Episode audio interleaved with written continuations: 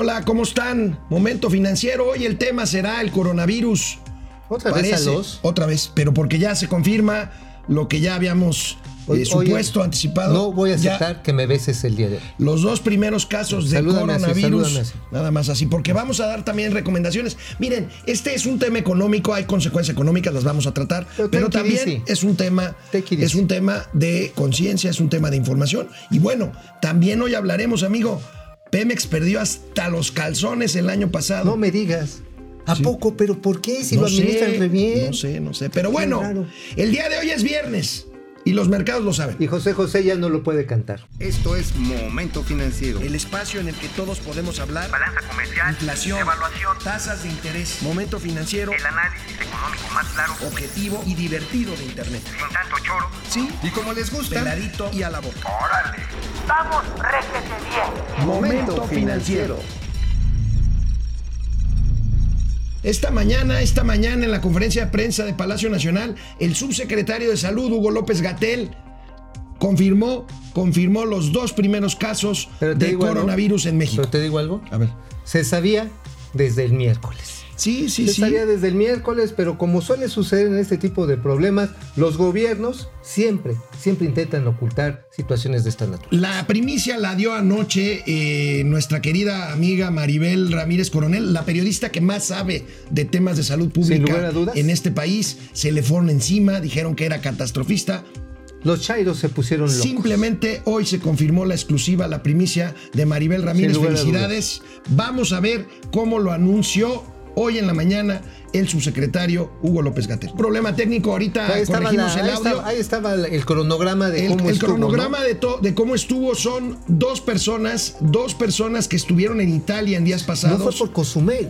No, no, ya ves no, que no, ayer no, en no. la paranoia Sí, era de sí, que sí. no los dejen desembarcar, No. que van a bajar como tropel Dos zombie. personajes que estuvieron en Italia, en un eh, viajaron este, de Italia a México y presentaron los síntomas. Uno está en la Ciudad de México, en el Instituto Nacional de Enfermedades Respiratorias, y el otro está, eh, digamos que Confinado. contenido, confinado en un hotel, en el Hotel Lucerna de la ciudad de Culiacán, en Sinaloa. Está Ahora sí, hotel, vamos ¿eh? a escuchar al subsecretario. Es bonito. Es bonito, sí. Vamos a escuchar al subsecretario. acompañado.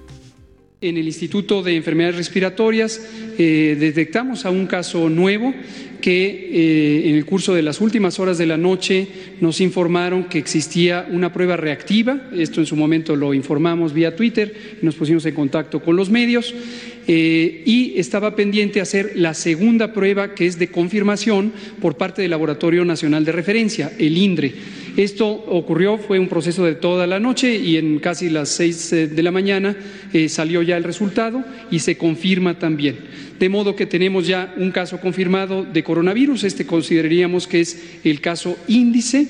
El individuo está en condiciones de salud estable, tiene una enfermedad leve. Leve se refiere a que no tiene neumonía, tiene los síntomas parecidos a un catarro, de hecho indistinguibles de un catarro. No tiene enfermedades previas, es un individuo joven, de modo que es de muy bajo riesgo. Se localizó también a sus contactos primarios, que son la familia. Hay cinco contactos que están también en estudio. Toda esta familia está eh, en aislamiento en el Instituto Nacional de Enfermedades Respiratorias.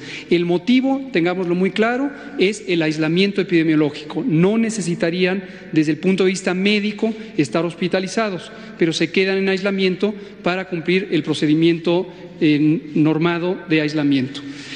Este, este, caso nos dio lugar al estudio de contactos y localizamos en el curso de la madrugada un segundo caso que está en Sinaloa. Es un individuo de 41 años que se encuentra actualmente en un hotel eh, y está eh, también en aislamiento en este sitio, que es donde estaba en, en mayor estabilidad. Bueno, pues sí, definitivamente era de esperar, ya lo había dicho Hugo López Gatel, también una cuestión de tiempo. Evidentemente ayer la paranoia que se suscita en Cozumel, ¿no? De- Sí, ayer hablamos de eso, amigo. Este, tú estabas en Oaxaca, aquí hablamos de eso. Finalmente, finalmente el crucero regresará hoy a Miami. Eh, finalmente no se confirmaron casos ahí. Dio negativo, pero ¿verdad? afortunadamente, a pesar que el presidente había dicho que bajaran, que no había problema, no bajaron a Cozumel. Por lo menos hasta, hasta hoy en la mañana no habían bajado pasajeros a Cozumel.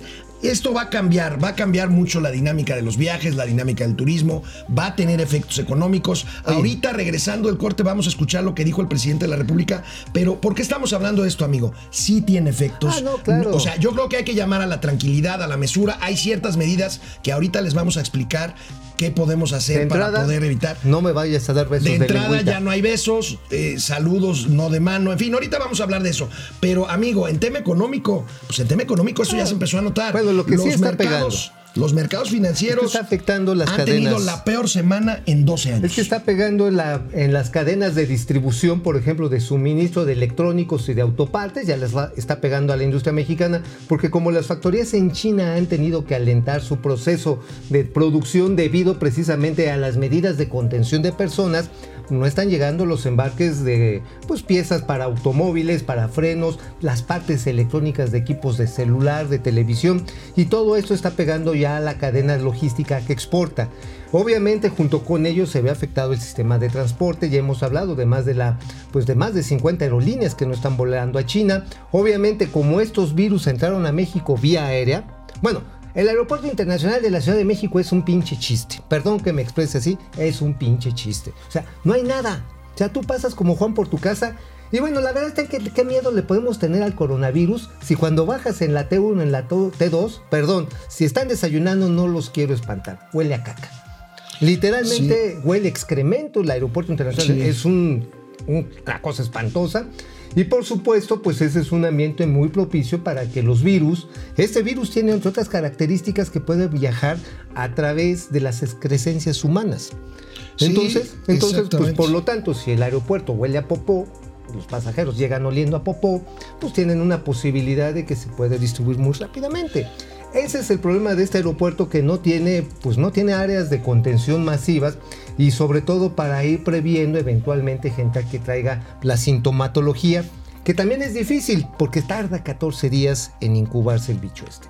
Entonces, como decías mi queridísimo Alex, hay que actuar con prudencia, hay que ser pacientes, pero sí, pues el tipo de cambio que era una de las fortalezas que presumía el gobierno, Sí. pues obviamente se destapó porque se está dando el fenómeno de flight to home, flight to quality, o mejor dicho, sálvese quien pueda, y se están yendo a refugiar en dólar, se están yendo a refugiar los capitales a oro, y esto por supuesto está devaluando nuestro peso. De regreso, de regreso de la pausa, vamos a escuchar lo que dijo el presidente López Obrador. Asume su papel de jefe de Estado, llama a la prudencia. ¿A poco ya? A no, a no ¿Ya? espantarse, a no ¿Ya? caer en pánico, ya. Uy, Regresamos, recuerden, medio, canal ya, qué 76 bueno. de Easy a las 4 de la tarde, lunes a viernes y en Spotify. Regresamos. El presidente de la República comenta, comenta ah, después del anuncio del subsecretario López Gatel, comenta lo siguiente hoy en la mañana sobre el coronavirus. Se trata, según los eh, diagnósticos técnicos, médicos, me gustaría que sobre eso ahondaran tanto Hugo López Gatel, que es especialista, y también el doctor Jorge Alcocer, que lo considero una eminencia médica, Premio Nacional de Ciencia. Y quiero que se explique con precisión sobre la gravedad del coronavirus. Eso es lo segundo, porque no es, repito, según la información que se tiene, algo terrible, fatal. Ni siquiera es eh, equivalente a la influenza. Para que todos los que están escuchando tengamos esta información. Y lo tercero es de que vamos a estar constantemente informando, como lo hemos venido haciendo. Diario se va a estar informando. El doctor Hugo López Gatel va a estar constantemente informando para evitar, lo digo con toda claridad, que haya amarillismo, que no haya exageraciones para que haya una psicosis colectiva de miedo, de temor, porque hay quienes no actúan con ética y vuelan, quienes no informan con objetividad. Entonces, decirle a la gente, serenos, tranquilos, tenemos capacidad para enfrentar esta situación. Oye, ¿cómo le hizo para hablar de corridito el presidente, eh? Digo, No, la verdad, productor, neta, la neta verdad. me sorprendió. O sea, no se quedó. Ah, no, que cómo le hizo. O sea, Bueno, realmente no, sí. no, Ahí este, le editamos un poquito para que fuera menos Ah, tiempo, bueno, pero bueno. es truco. El caso está en el llamado a la calma, en el llamado a la prudencia, en el llamado a la tranquilidad. Dentro de esto sí es una, un tema de, de alerta epidemiológica, de alerta, de alerta sanitaria. Por cierto, el presidente más tarde dijo que todos los días el subsecretario López Gatel hará el balance en los próximos días, durante no sé cuánto tiempo, a las 9 de la noche, ahí mismo en Palacio Nacional. Los reporteros protestaron, pues tienen que madrugar. No, pues Ni que les den una habitación ahí. Pues que les den una habitación ahí. Bueno. Oye, por este, cierto, ¿cuántos primeros mandatarios del mundo viven en un palacio? Este, ni siquiera los reyes. No, sí, los reyes Los reyes de España, pero creo que nada más, ¿no? Bueno, ah, oye, oye, un dato, por esto de lo de Hugo López Gatel, amigo. ¿Sabes cuántas camas de servicio de atención y tratamiento intensivo hay en México? ¿Cuántos? 2.250. No es suficiente. No, no, y además, ¿sabes qué? De esas casi todas están ocupadas en este momento por gente que tiene enfermedad de influenza estacional, pero también otros males. Entonces, este, pues así como que digan, estamos preparados y somos. ¿Sabes de qué nivel nos compara la Organización Mundial de la Salud en términos de alcance y profundidad de los sistemas de salud? Con Irán. ¿Con Irán? ¿Con Irán? ¿Con el de los ayatolás? Sí, exacto. Bueno, aquí también hay otros. ¿no? Bueno, vamos a ver, miren, ayer en la noche, pues ya se sabía nada más que lo dieron a conocer hasta hoy, tanto que la secretaria, la secretaria, la jefa de gobierno del, eh, de la Ciudad de México, Claudia Sheinbaum, y su secretaria, su secretaria de Salud, Oliva López Arellano, subieron un video anoche, ya tarde, a, inter- a internet, al Twitter, y esto es lo que nos advierten. Quiero informarles que desde el 30 de enero, que la Organización Mundial de la Salud declaró la emergencia de salud pública de importancia internacional, la Secretaría de Salud de la Ciudad de México, a cargo de Oliva, en coordinación con el Gobierno federal y la comunidad científica internacional, intensificó las acciones de vigilancia epidemiológica. El Gobierno de México desde el primer momento tiene un grupo de sanidad internacional en todos los aeropuertos y puertos y nosotros participamos en las dos terminales del Aeropuerto Internacional de la Ciudad de México, monitoreando la tripulación y los pasajeros. En el momento en que se identifica un caso sospechoso, se le monitorea, se le aísla, así como a todas las personas que estuvieron en contacto con él. De inmediato se toma una muestra para análisis de laboratorio. En eso consiste el protocolo internacional definido por los mejores expertos y lo estamos siguiendo al pie de la letra. Bueno, amigos, yo ayer venía llegando de Oaxaca y venía mucho extranjero. Venían europeos, venían estadounidenses, canadienses, también ve- venía gente asiática. No puedo decir si eran chinos, coreanos o japoneses. Eh, digo, desafortunadamente no tengo el ojo como para distinguir. Pero venía mucha gente tosiendo, mexicanos, todos estornudando, todo mundo. Bueno, no había ni una mendiga botellita de alcohol en gel para lavarse las manos. Pasamos por la salida como Juan por su casa. Pasamos por donde se recogen las maletas. Tu amigo cuando llevas las petacas, también ahí las recoges. Bueno, no había nada, no había así como que, a ver, señores, nada. Entonces eso ha sido de que, oh, sí, estamos cuidando los puertos de internación. Es una vacilada. Bueno. Hoy, cuando menos ayer a las 8 de la noche, no había nada en el aeropuerto Bueno, internacional. la vamos con comentarios, amigos, si me permites. Llega. Muchos comentarios. Eh, Julia León, ¿cómo estás? Le ganaste al de sombrerete, Julia. Julia, gracias. Fer Rangel. Fer. eh, Ann Mendoza desde Puebla. eh, Pedro Reyes desde Tijuana. Saludos. Juan José Medina Ordaz desde Sombrerete. Te quedaste No, corto, amigo. no, pero qué bueno que está aquí. Miguel. Carrera desde Durango. eh, el coronavirus le afecta el calor y el alcohol. Ah, bueno, pues ya, estamos hechos. Pues ya, ya Vámonos a Acapulco. ¿no? José Almazán Mendiola, saludos desde Tampico. Eh, eh, Alfredo Arenas, Rodrigo Rodríguez. Saludos. Eh, desde Puebla ya se vio cómo está afectado la bolsa. Sí, ya Sí, decíamos, este, se, ca- se está cayendo. Ju- Juan Murguía, Lulú GB, a- al presidente no le importa que a los mexicanos nos vaya mal, el socialismo del Foro de San Pablo está en proceso. Bueno, esa es una teoría ahí Medio- conspirativa que podemos discutir. Leopoldo Oye, pero Tomar Enríquez. oye, pero sí habían dicho que también era parte del neoliberalismo, ¿no? Sí, bueno, un- del bicho es neoliberal, seguramente. Seguramente. Ha de ser conservador y hasta fifí el hijo Bueno, de la el guayaba. presidente, el presidente criticó las medidas de hace 11 años con el H1N1. ¿eh? Y la Ay. verdad, yo soy de los que creo que se evitó un problema mayor. Un problema las- mayor porque con sí, las no, medidas, digo, antes el desconocimiento que tenemos de estos bichos, la verdad está en que hay que ser muy precavidos. Y eso nada más permíteme acotar cuando preguntaban sobre la bolsa. Está pegándole a las expectativas. Y eso es lo que está reflejando la bolsa de un menor crecimiento porque Bueno. el comercio y el- los viajes se va a ver. Antes de irnos un corte, vamos con las medidas, unas recomendaciones que da la Secretaría de Salud de la CDMX rápido. La probabilidad de que haya casos en México y en la ciudad es alta. Hay que decirlo, no hay que tener miedo a decir la verdad.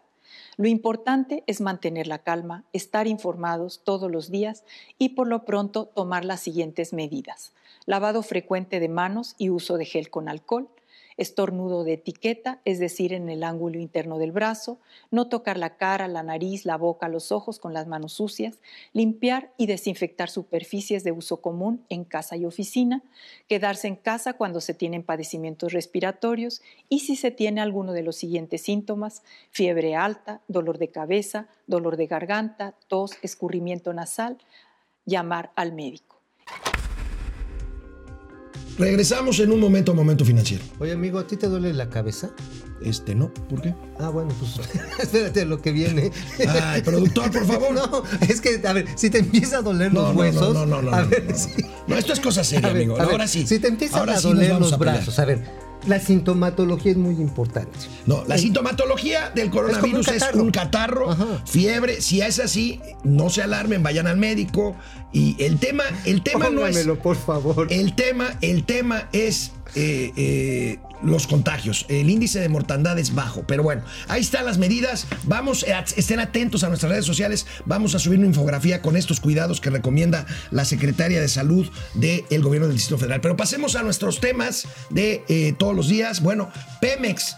Pemex Uf. reportó sus, estados, sus resultados al año anterior. Perdió 346 mil millones de pesos. 280 y tantos aviones presidenciales equivale eso más o Bueno, menos. dos veces haber terminado el aeropuerto de, de, este, de De- Texcoco. Pero bueno, a ver, ¿cuáles son las razones por las cuales, ahí vamos a ver lo que saca el- nuestros hermanos del periódico El Economista, ¿por qué se lo cargó el payaso de esta manera? Ahora, ¿no se supone que este año era el del rescate de la soberanía Pues- y de pues Pemex el y de comprar gasolina Pemex? Y No, de- pues- pues- pues y- se me hace y que- a ver. y- y que los gobiernos A ver, gobierno- liberales habían perdido mucho. Bueno, ahí te van unos datos porque hay que eh, revisarlos. Le metimos 100 mil millones de varos al capital de Pemex y tuvieron, tuvo resultados negativos. ¿Por qué? Porque el problema de Pemex es tan grande que realmente le disparamos municiones a un ferrocarril.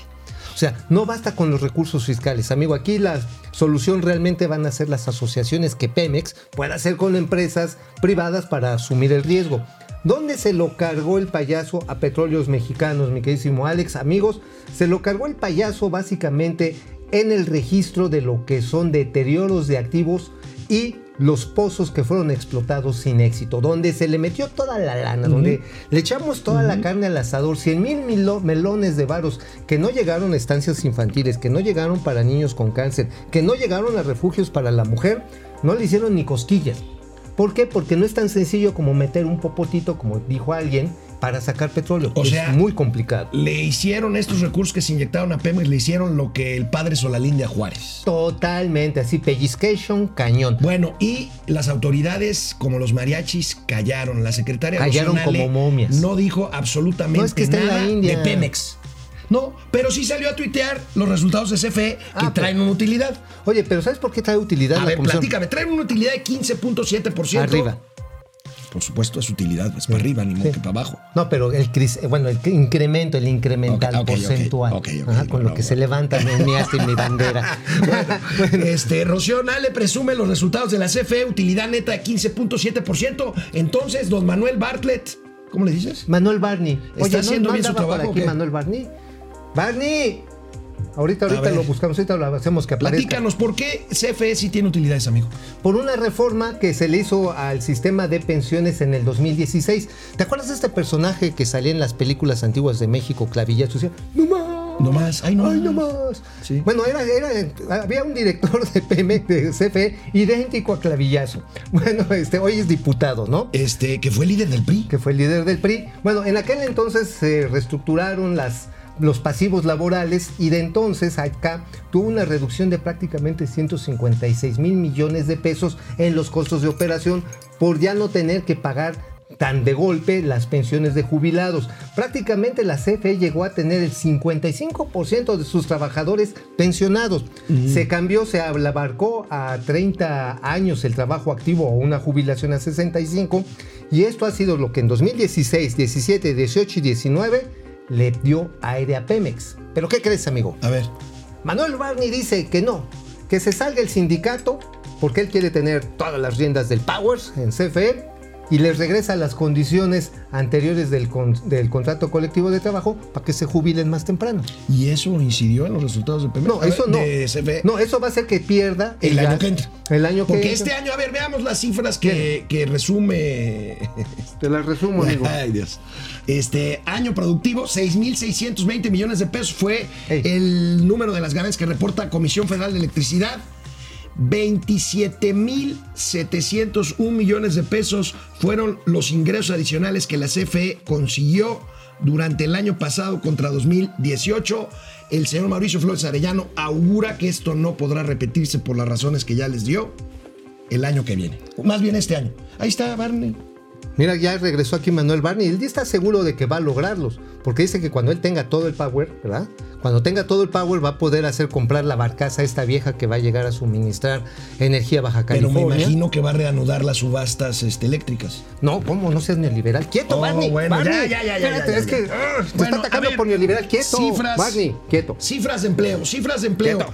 Eh, ayer se dio a conocer que el desempleo se incrementó hasta el 3.7%, o sea, la mayor tasa de desempleo en 40 meses. Y hoy, amigo, hoy el INEGI reporta el índice global de personal ocupado en los sectores económicos, que es un indicador importante, es un índice que promedia, que promedia todas las encuestas relacionadas con empleo en sectores de construcción, industrias manufactureras, comercio, servicios. Y ahí está la tabla. Este índice, pues cae eh, 0.3%, que es en la lógica del crecimiento, del decrecimiento. El de económico. económico. Bueno, acabamos de mandar a Manuel Barney a descansar porque sí anda ahorita viendo a ver cómo arregla la situación en la Comisión Federal de Electricidad.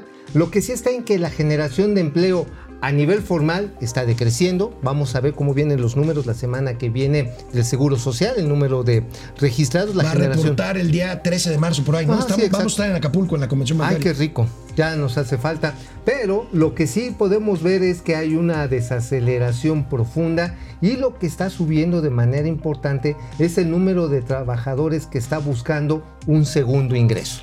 Un segundo ingreso, aquella per- aquellas personas que están viajando hacia el subempleo, es decir, pues que venden que si la torta en el trabajo, que si venden este, medias, que si venden suéteres, lo que sea, bueno, tú también haces este, de estas, ¿cómo se llama? Cuando hace frío, cotorín, chaquetas, esas. No, no, no. Chambritas, chalecos. Chambritas chalecos. es para los bebés. Ah, bueno, todo eso pues es una forma de allegarse ingresos en la informalidad y esto obviamente es lo que está ayudando a los hogares en estos momentos. Pero amigo, la generación de empleo formal no está jalando. No, no está Porque la inversión no está fluyendo. A ver, más comentarios sobre el coronavirus, por supuesto, pues es el tema.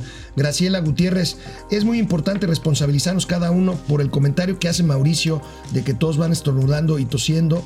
Si ya sabemos lo que debemos de hacer. O van echando unos gallotes Pues en la calle la otra vez un es, viejo es estornudar, asqueroso. ¿cómo le llaman a estornudar así? De etiqueta. Así, así etiqueta, es. sí. ¿No? ¿No? por ejemplo, hay gente que así agarra y avienta el gallote en la calle. Sí, sí, Guácala, sí, o sea, digo, agarren un papelito, agarren, lo envuelven, lo guardan y luego lo tiran en un bote de la basura. No sean puercos. Liliana, Be- Liliana Brenes, el problema es que la 4T nunca dice la verdad. ¿Cómo confiar que sí nos están informando? Bueno, hasta ahorita, pues Bueno, eh, ahí está. ya nos vamos a ver. Bueno, ya nos vamos. Buen fin de semana. Cuídense. No se espanten. Hagan lo Y que tomen tengan que alcohol, hacer. que también sirve, Nos vemos el lunes. aunque sea gárgaras. Vamos, réjete bien. Momento financiero.